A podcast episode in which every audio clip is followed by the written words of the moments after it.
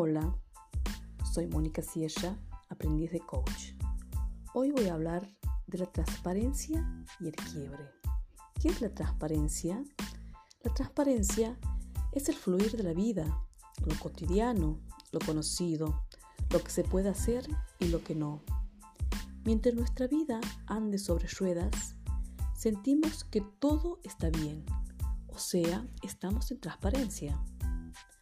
Actuar con transparencia es hacerlo con un nivel mínimo de conciencia. No pensamos ni reflexionamos. No tenemos puesta nuestra atención en cada paso que damos y no tiene una interpretación racional. Nos desplazamos en la sintonía del mundo que nos rodea sin detenernos a pensar. Estamos en una relación de sujeto a objeto. Por ejemplo, cuando caminamos y subimos las escaleras, nuestra atención no está puesta en el pavimento que caminamos o en los escalones que subimos. Nuestra atención está puesta en la conversación que tuvimos en el desayuno con nuestra pareja, los documentos que tengo que presentar en mi trabajo, las boletas que tengo que pagar. Cuando el fluir de esta transparencia es interrumpido, se produce el quiebre. ¿Qué es el quiebre?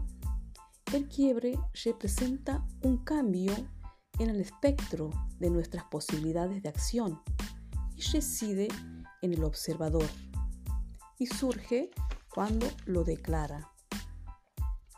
Supongamos que dentro de cinco minutos tenemos que hacer una llamada muy importante.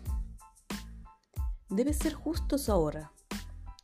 Sacamos nuestro teléfono móvil y cuando queremos hacer la llamada, ¿qué pasó? No hay señal. Esto es un quiebre. Antes tenía un espectro de posibilidades de acción y ahora cambió.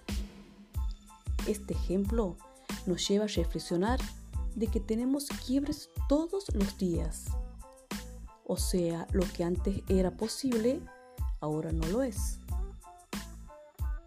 Solíamos juzgar los quiebres como algo negativo, pero por suerte también hay quiebres positivos. Por ejemplo, si estamos en la tranquilidad de nuestro hogar y nos llaman por teléfono para informarnos que ese puesto de trabajo tan importante al que me había postulado nos lo han adjudicado. Tenemos un quiebre porque nuestras posibilidades de acción han cambiado. El quiebre no solo se genera por los sucesos del entorno, es muy común que el quiebre se genere por uno darse cuenta. Por ejemplo, cuando descubrimos que nuestro trabajo no es lo que queremos en nuestra vida, estamos teniendo un quiebre. No ha sucedido nada en particular, tal vez una acumulación de sucesos, pero lo que en definitiva importa es cuando lo declaramos. Por eso es tan importante que declaremos los quiebres. Muchas gracias, que tengan un bello día. Los saluda Mónica Sierra.